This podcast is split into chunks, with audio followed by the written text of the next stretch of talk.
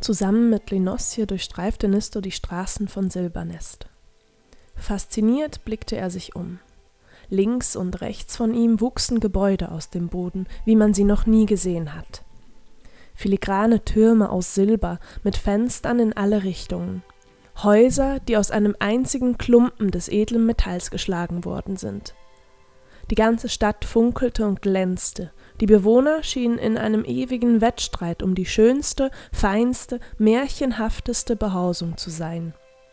Die Gärten waren gefüllt mit gestutzten Bäumen, kleinen silbernen Blumen und saftigem Rasen. Büschel von singendem Schnittlauch standen neben Pfeffergras auf den Fensterbrettern und gaben leise ihre Künste preis.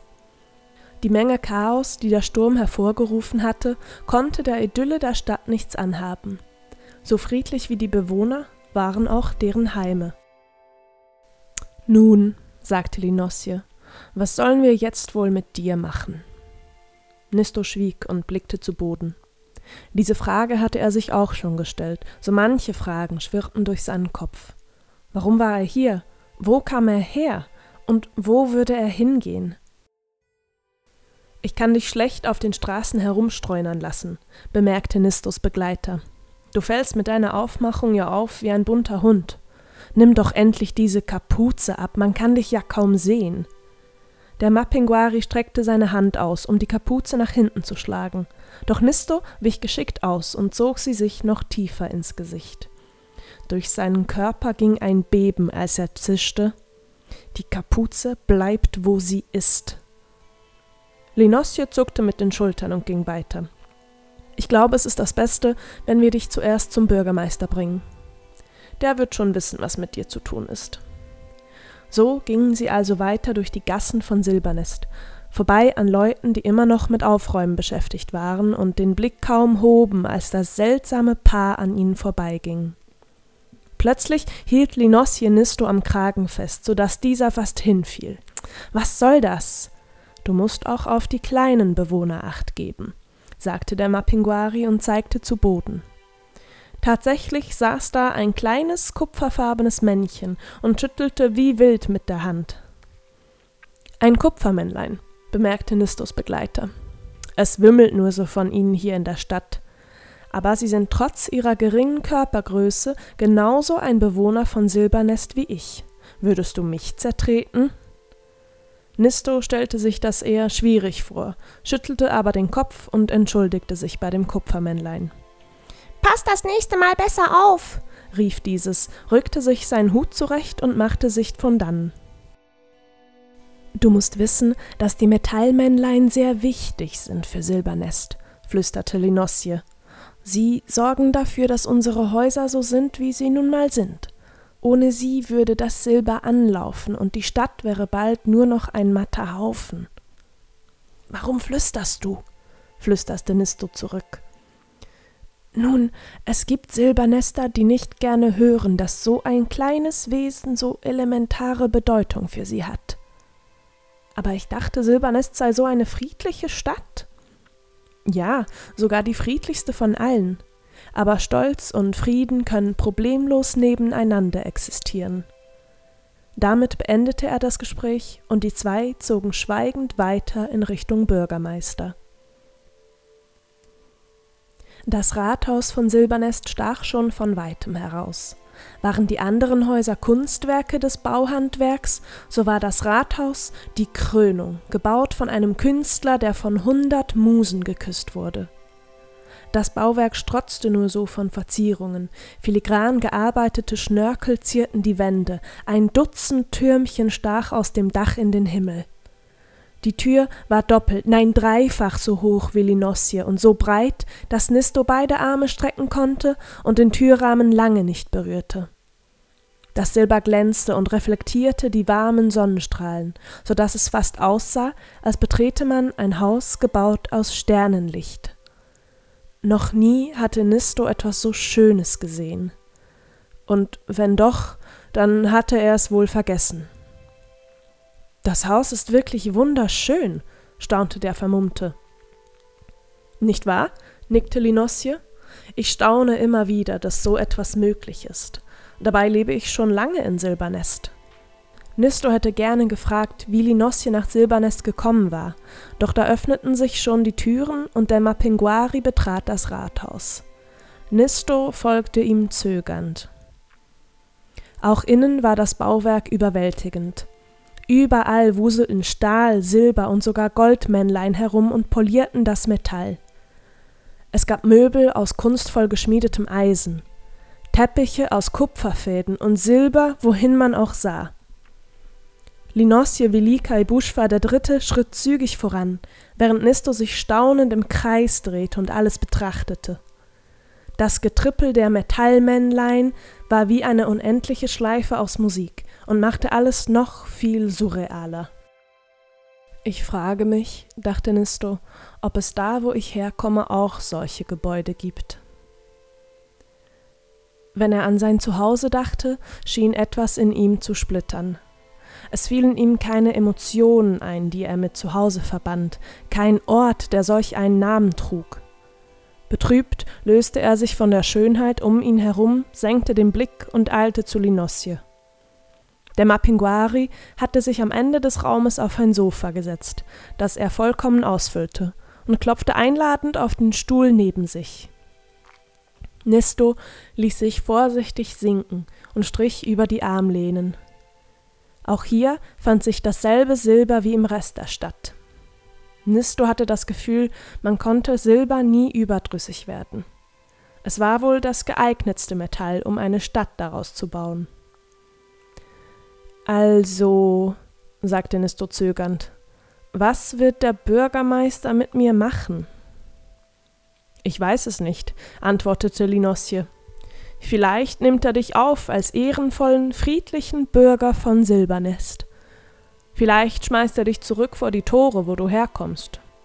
Vielleicht lässt er eine Silberstatue aus dir machen. Man kann nie wissen. Der Bürgermeister ist ein wenig seltsam, musst du wissen. Er ist schon seit 652 Jahren im Amt. Warte, unterbrach ihn Nisto. 652 Jahre, sagst du? Erstaunt und fragend blickte er seinen Begleiter an. Dieser nickte und ließ sich tiefer in die Kissen des Sofas sinken. 652 Jahre lang. Sein Vorgänger war 837 Jahre lang Bürgermeister. Wir werden ihn also noch eine ganze Weile lang in Silbernest behalten. Aber wer lebt denn 652 Jahre lang? Bevor Linosje antworten konnte, öffnete sich eine Tür am Ende des Ganges und jemand streckte den Kopf heraus. Der Bürgermeister sei jetzt bereit, der Fremde solle eintreten. Linosje nickte und wies auf die Tür. Ich soll allein gehen? fragte Nisto erstaunt und ein wenig ängstlich. In der Sache geht es alleine um dich, lächelte der Mapinguari. Aber keine Sorge, ich werde hier auf dich warten. Er griff sich aus einer Schale, die neben dem Sofa auf einem kleinen Tischchen stand, ein Bonbon und winkte Nisto dann zu. Langsam klopfte der an die Tür und trat dann vorsichtig ein. Der Raum war groß und hatte die Form eines Sechsecks. Überall standen Pflanzen, Bäume in Töpfen, Blumen mit wunderschönen bunten Blättern, tanzende Brunnenkresse in einer großen Glasvitrine und Dutzende zu Figuren getrimmte Büsche. Elefanten, Einhörner, Blasebären und viele andere Tiere starrten ihn mit großen Augen an.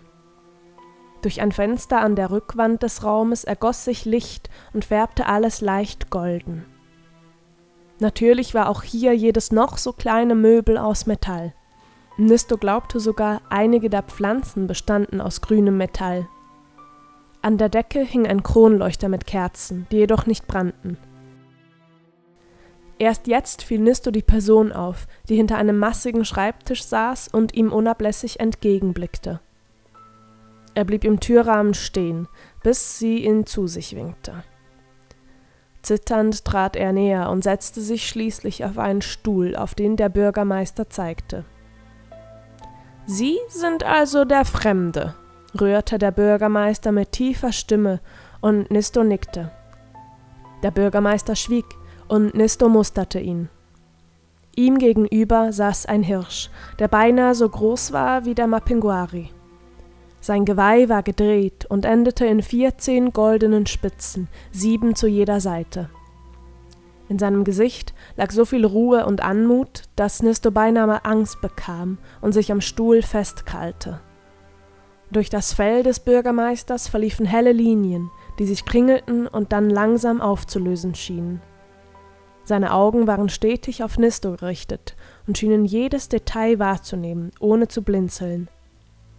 Nisto zog sich die Kapuze tiefer ins Gesicht und senkte den Blick. Keine Sorge, junger Mann, brummte der Hirsch. Ich habe weder vor, sie in eine Statue zu verwandeln, noch werde ich sie zurück vor die Tore von Silbernest schicken. Sie sind unser Gast. Vielen Dank, sagte Nisto, als er schließlich seine Stimme wiedergefunden hatte. Ich möchte aber wirklich keine Umstände bereiten. Der Bürgermeister lachte leise. Dann hätten sie nicht herkommen sollen. Erschrocken hob Nisto den Kopf und blickte dem Bürgermeister direkt in die Augen. Für einen kurzen Moment glaubte er darin so etwas wie Verwunderung zu sehen. Dann senkte er den Blick wieder. Sie brauchen sich nicht so zu verstecken, Nisto, sagte der Bürgermeister. Ich habe bereits gesehen, was Sie so eifrig versuchen geheim zu halten. Nisto atmete tief ein und wieder aus und löste die Hände von der Armlehne. Dann kann ich die Kapuze ja ablegen, nicht? Langsam griff er mit den Finger unter den Rand der Kapuze und streifte sie vorsichtig zurück. Zum Vorschein kam ein Schopf weißer Haare, die ihm über sein zartes Gesicht fielen. Die Lippen waren dünn und geschwungen. Die Nase formte einen beinahe zu perfekten Bogen, geflügelt von hohen Wangenknochen.